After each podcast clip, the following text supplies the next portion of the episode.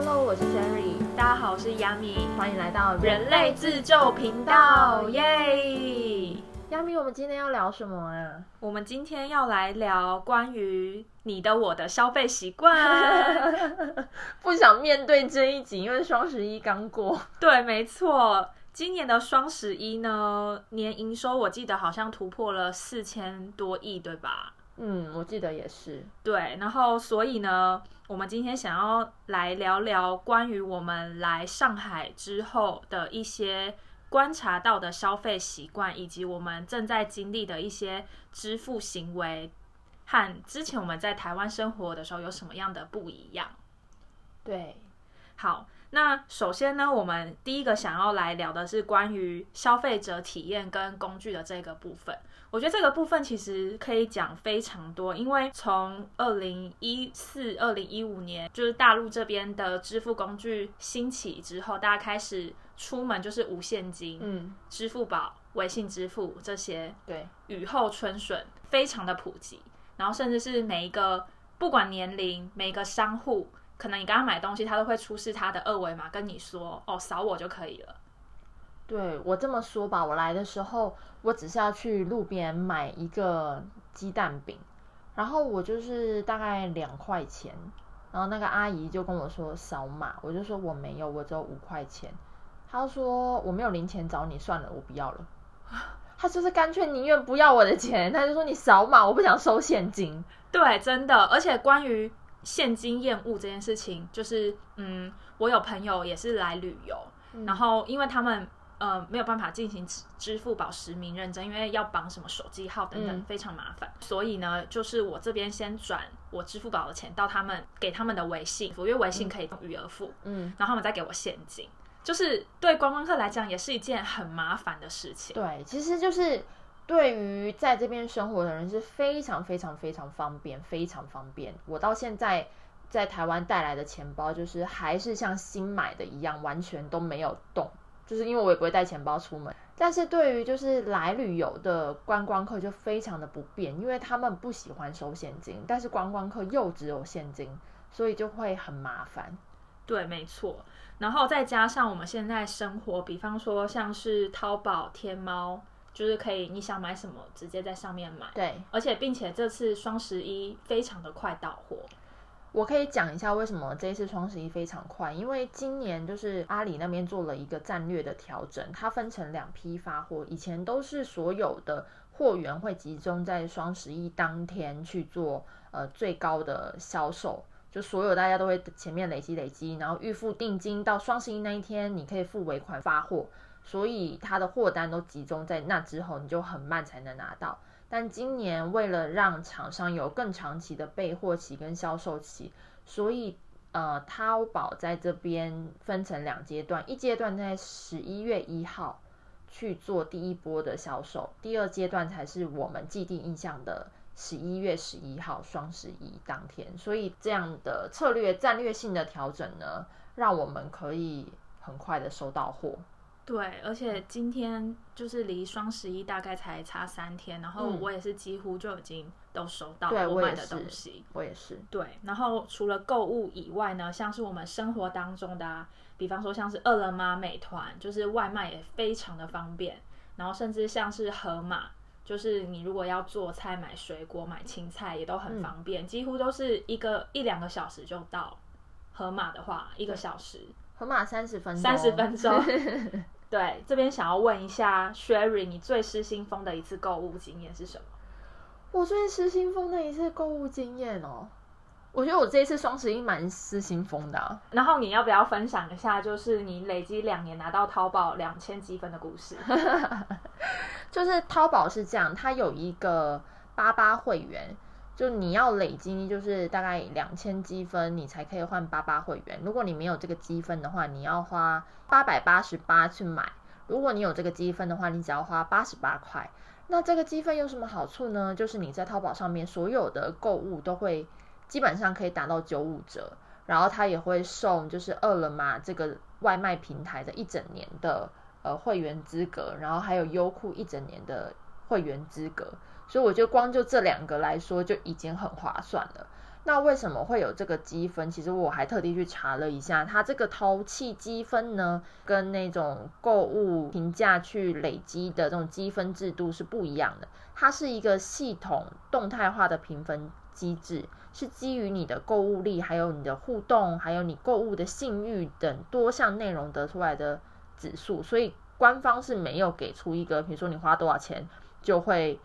达到多少积分的一个一个标准的计算方式，但如何提升呢？就是其实就是买买买是准没错的，所以我还去看了一下，有就是小道消息说，六十八元可以换一积分，如果我累积了两千积分的话，就代表我花了十三万六千块人民币在在淘宝上面。所以所以你过去两年。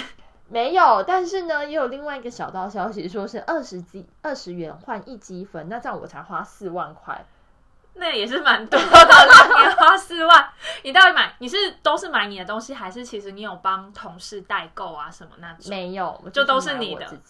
哇，大佬 B B B B I P，我目前最失心疯的应该就是只有 iPad 或是三 C 这种。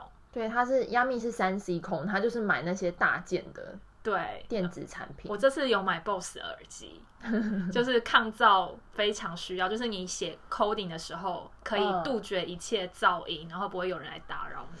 我这次就买很多生活日用品啊，然后保养品啊、化妆品啊、隐形眼镜啊，就是女生各种会买的奇奇怪怪的东西。而且必须说，这次双十一，我觉得。给的力度还蛮 OK 的。那刚刚有提到像是外送平台啊，像是这边是饿了么跟美团嘛。嗯。那因为今年年初的时候疫情关系，所以我其实是在台湾写我的硕士论文。那你也知道，硕士生写论文的时候就会废寝忘食，就会忘记要吃东西。所以当时呢，我在台湾用了 Food Panda 跟 Uber E，就是两个陪伴我度过硕士论文最好的两个好伙伴 App。那我自己非常的有感，是我觉得这两个 app 在疫情期间其实发挥了还蛮大的功用，因为大家可能会避免外出吃饭，然后或是想说要避免跟外面的人接触，所以平台送食物这件事情就变得跟以前相比接受度更高。就是搭乘了这样子的服务背后呢，是你使用了数字或是手机钱包的比率嘛？根据二零二零全球支付报告 Global Payment Report 这个网站上面呢，有提供关于在全球使用数字手机钱包和信用卡支付在电子商务消费当中所占的比例。那最高的呢是 Mainland China 占了七十一 percent 以上，然后再来呢是香港，三十 percent 是手机钱包，信用卡是四十 percent，所以整体是大约也是七十。那日本呢，两个加起来大约是六十五 percent，新加坡呢大约是七十四 percent 的水平。那台湾呢，在二零二零年手机支付以及信用卡支付加起来呢，大约是五十二 percent。那因为我以前有在台湾的金融业工作过，所以大约在二零一八年以前，我所知道的数字像是非现金购物，包含手机、钱包，包含你用信用卡购物这些也算。的话呢，这个比率我记得是不超过五十 percent 的，也就是说大概是四十左右。二零一八年以前，对，就是大家还是习惯都用现金去买东西、吃饭、消费等等。那这边再补充一个数据，就是台湾的非现金支付，二零一八年是三十八 percent，二零一九年是四十 percent，二零二零年呢是五十二 percent，也就是现在已经过半了。所以其实台湾的非现金支付其实还是落后于像这些亚洲的其他国家的数字，对吧？所以其实关于在支付这个方面，我感觉手机支付的潜力还是非常庞大的。就是大家开始会用，比方说像是接口啊，或是绑定一些像是很有优惠力度的信用卡，然后绑定一些 wallet 啦，然后用这些东西出示你的付款码去做支付。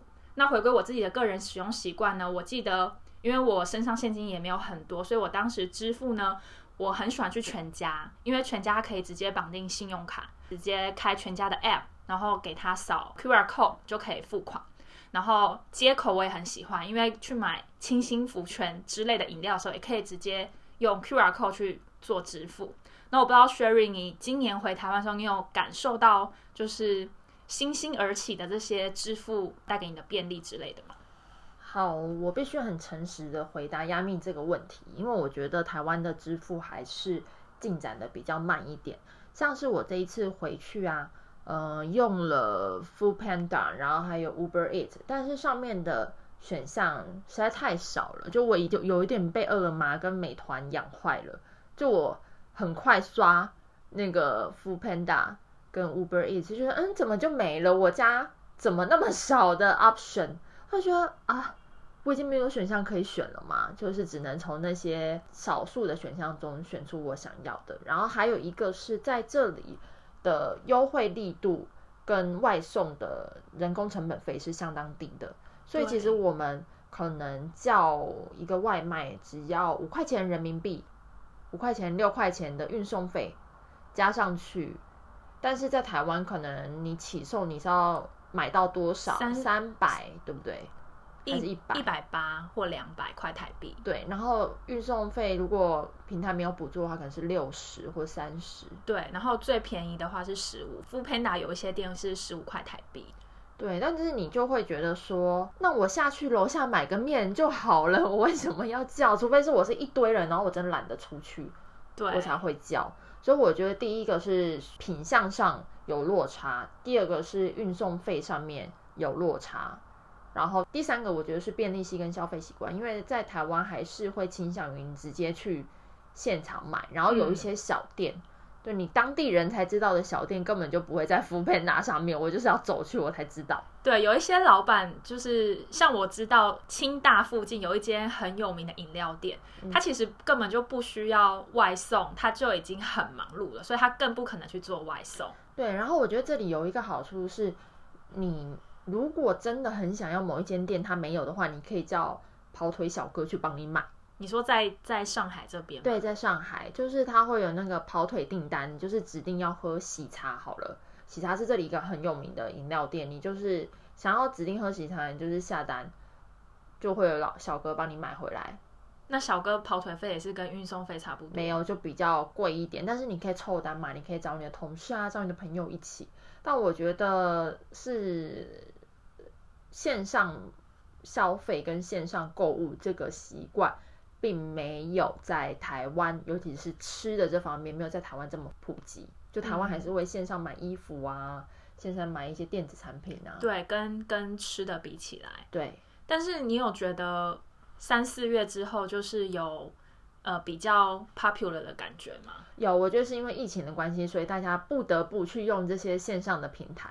对，然后我也感觉就是包含你刚刚讲的那个商户问题，就是有越来越多店其实都有在上面就是做曝光或合作。嗯，确实也是。但是像在上海这边也是，因为像之前西提他们不做外送的，就有一些比较好的高端酒店或者是一些品牌，他们是不做外外送服务的。但是因为疫情的关系，他们不得不做外送服务。对于这些餐厅来说，也是一种新的挑战跟学习；对于我们消费者来说，则是增加了很多新的选项。对，对他们来说，就是可以吸引到新的顾客群嘛，可以拓客、拓展客源。嗯，不过做外送的这些餐厅的逻辑，跟做那些比较高档的餐厅的逻辑是有点不太一样的，在菜色啊，还有在一些。摆盘啊，或是搭配上面，它都会做一些适合外送的调整，因为有些食物不适合做外送嘛。对，所以其实关于消费这个课题，我觉得一集很难去把它全部讲明白，因为在这一集我们讲到了双十一购物的一些消费他们的习惯啊，然后还有一些比较了两边的一些消费的便利性跟行动支付的一些普及性。那在下一集呢，我们会接着分享。